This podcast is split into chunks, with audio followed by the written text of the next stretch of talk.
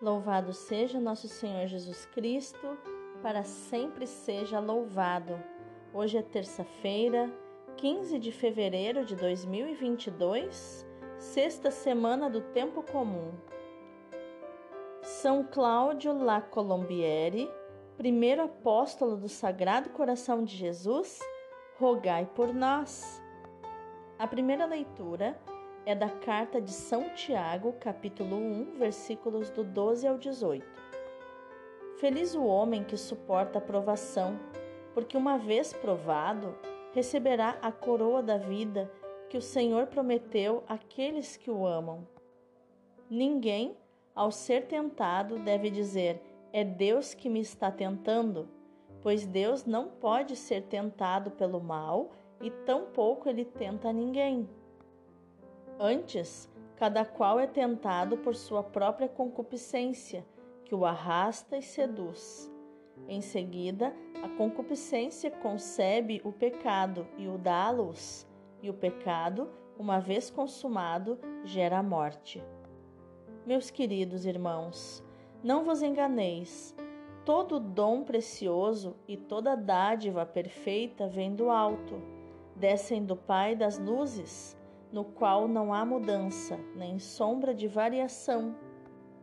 De livre vontade, ele nos gerou pela palavra da verdade, a fim de sermos como que as primícias de suas criaturas. Palavra do Senhor, graças a Deus. O salmo de hoje é o 93. Bem-aventurado é aquele a quem ensinais vossa lei. É feliz, ó Senhor, que informais e educais nos caminhos da lei, para dar-lhe um alívio na angústia. O Senhor não rejeita o seu povo e não pode esquecer sua herança. Voltarão a juízo as sentenças. Quem é reto andará na justiça. Quando eu penso, estou quase caindo, vosso amor me sustenta, Senhor. Quando o meu coração se angustia, consolais e alegrais minha alma. Bem-aventurado é aquele a quem ensinais vossa lei. O evangelho de hoje é Marcos 8, do 14 ao 21. Naquele tempo, os discípulos tinham se esquecido de levar pães. Tinham consigo na barca apenas um pão. Então Jesus os advertiu: Prestai atenção e tomai cuidado com o fermento dos fariseus e com o fermento de Herodes. Os discípulos diziam entre si: É porque não temos pão. Mas Jesus percebeu e perguntou-lhes: Por que discutis sobre a falta de pão? Ainda não entendeis e nem compreendeis? Vós tendes o coração endurecido? Tendo olhos, não vedes, e tendo ouvidos não ouvis? Não vos lembrais de quando reparti cinco pães para cinco mil pessoas? Quantos cestos vós recolhestes cheios de pedaços? Eles responderam: Doze. Jesus perguntou: E quando reparti sete pães com quatro mil pessoas, quantos cestos vós recolhestes cheios de pedaços? Eles responderam: Sete. Jesus disse: E ainda não compreendeis? Palavra da salvação, glória a vós, Senhor. Então, quais os ensinamentos de inteligência emocional e também do nosso espiritual nós podemos encontrar nos textos de hoje? A primeira leitura nos diz que a provação não é mais do que isso mesmo, provação, mas pode tornar-se tentação quando nos leva a inclinar-nos para o mal. Pode-se então concluir que se a provação vem de Deus, também a tentação vem dele?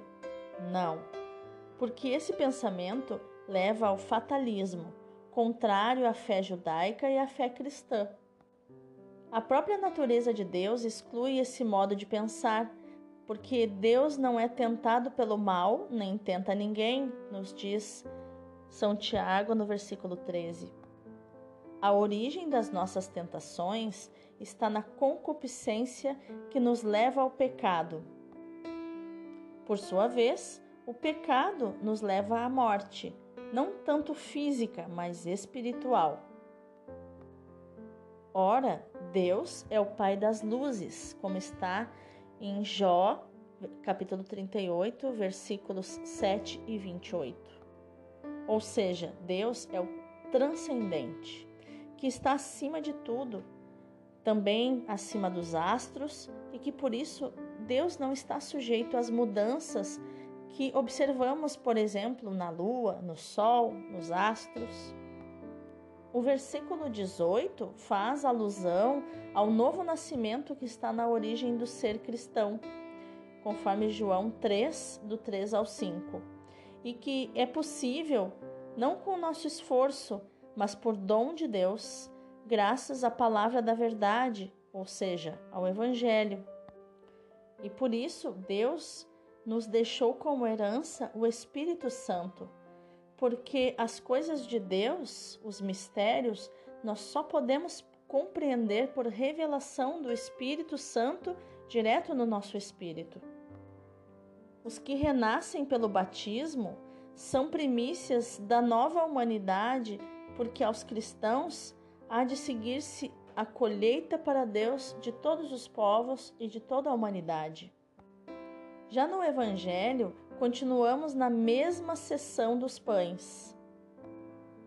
E agora, mais concretamente, no contexto da reação dos discípulos à revelação cristológica.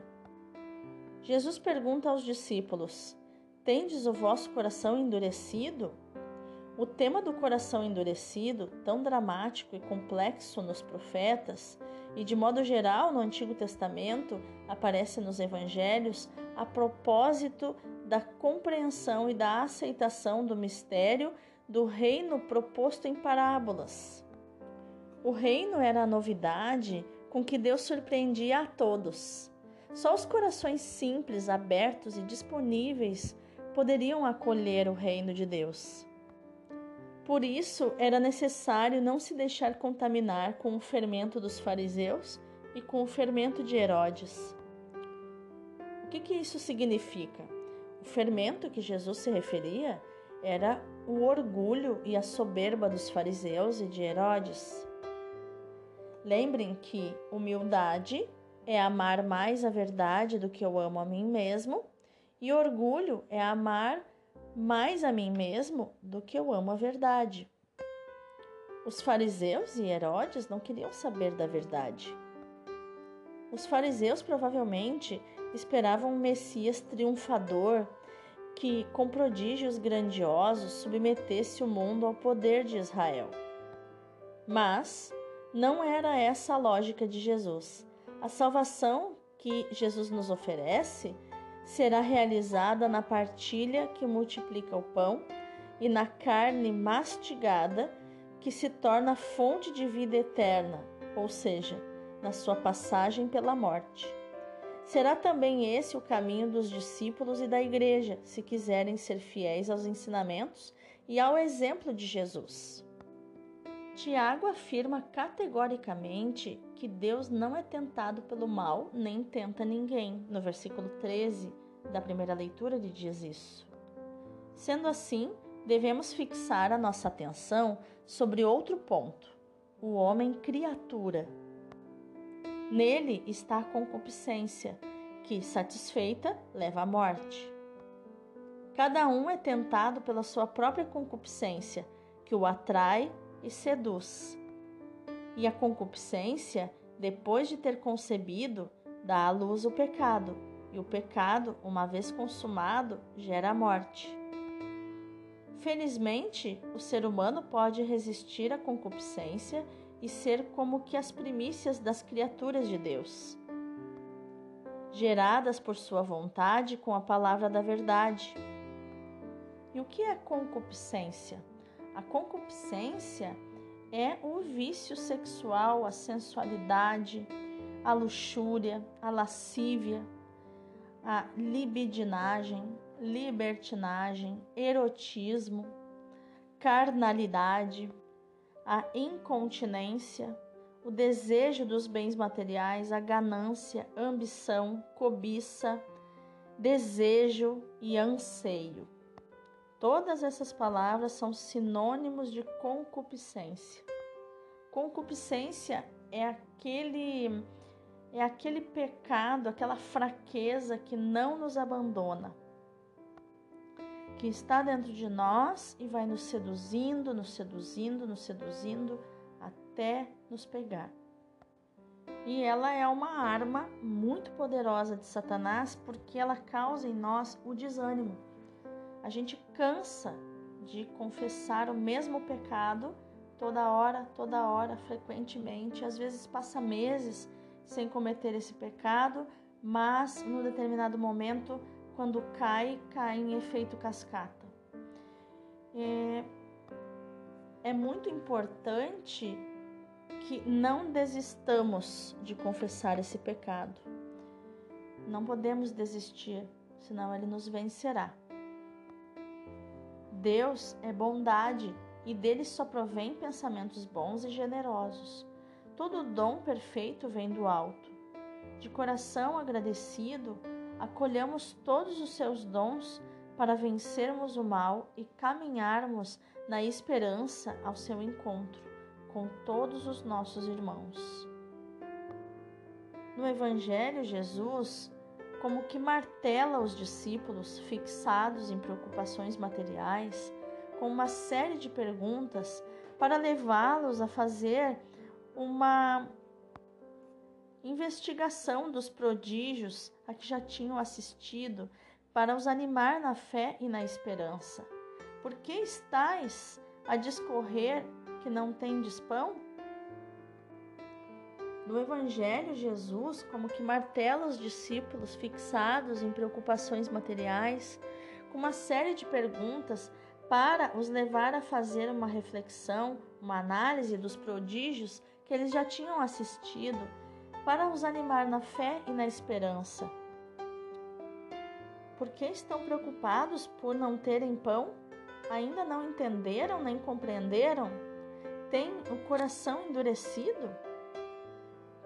Têm olhos e não enxergam? Têm ouvidos e não escutam?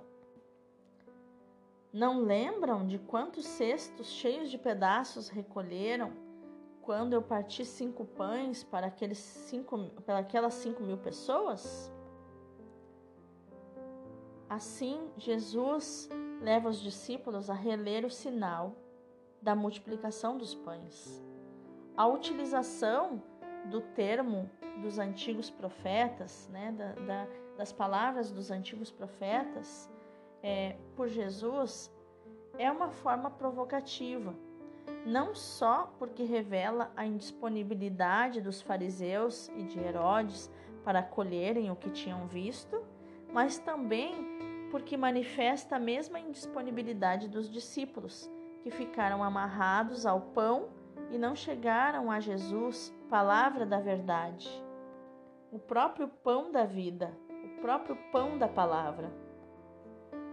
Uma análise semelhante também é útil para cada um de nós, porque pode nos abrir os olhos e os ouvidos para chegarmos a conhecer que toda boa dádiva e todo dom perfeito vem do alto, descendo do Pai das luzes.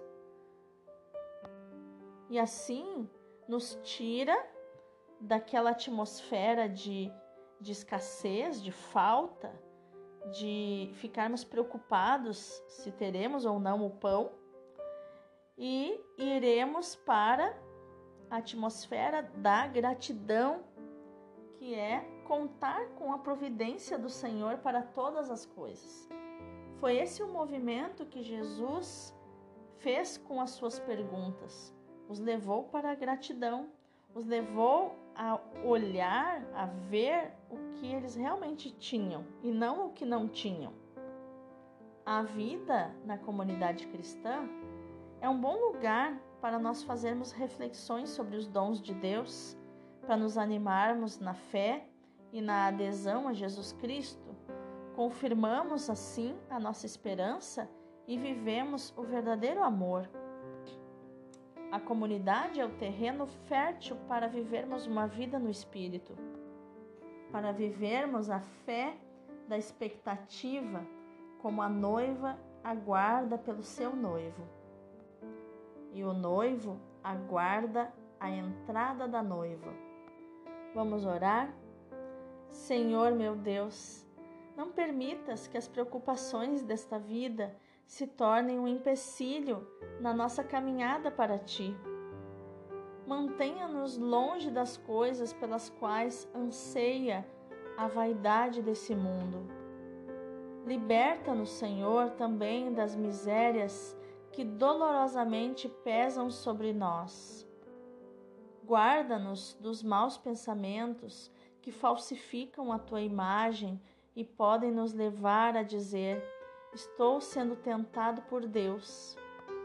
Faz-nos compreender e integrar na nossa vida o ensinamento do teu apóstolo Tiago, que diz: Deus não é tentado pelo mal, nem tenta ninguém. Como um é tentado pela sua própria concupiscência, que o atrai e seduz, tu és bondade. De ti, Senhor, só vem pensamentos bons e generosos.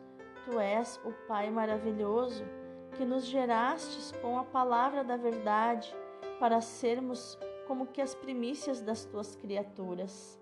A ti o louvor e a glória para sempre. Amém. Deus é amor. E que tal você amar a sua bondade infinita? Encontrar o seu prazer não na carne, mas na bondade de Deus, na vida de Deus. Em relação a nós, Deus Pai é amor, amor de clemência. Deus Espírito Santo é amor, amor de santificação. Neste sentido, a redenção é obra da Santíssima Trindade. Deus nos amou e quis nos salvar. Num sentido mais preciso, o amor pessoal em Deus é o Espírito Santo. Ele é a herança, ele é o presente, ele é a promessa do Pai. Deus Pai e Deus Filho se amam infinitamente e o seu amor infinito é o princípio do Espírito Santo. Deus encontra o seu prazer no Espírito Santo, que é o amor de seu Filho mas quis alargar esse amor, que será amado por muitos corações, dos quais um seria ainda um coração divino, o coração divino de Jesus e os outros corações criados à imagem e à semelhança do coração divino. O objeto principal da criação no plano divino era, portanto, o coração de Jesus, que devia ser que devia ser o maestro do louvor divino e do amor divino.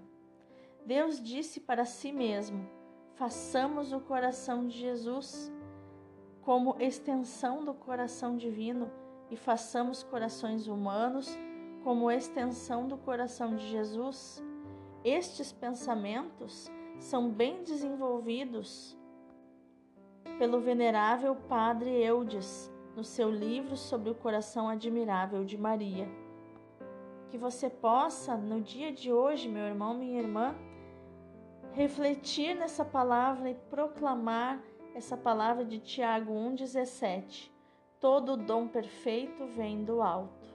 Deus abençoe o teu dia.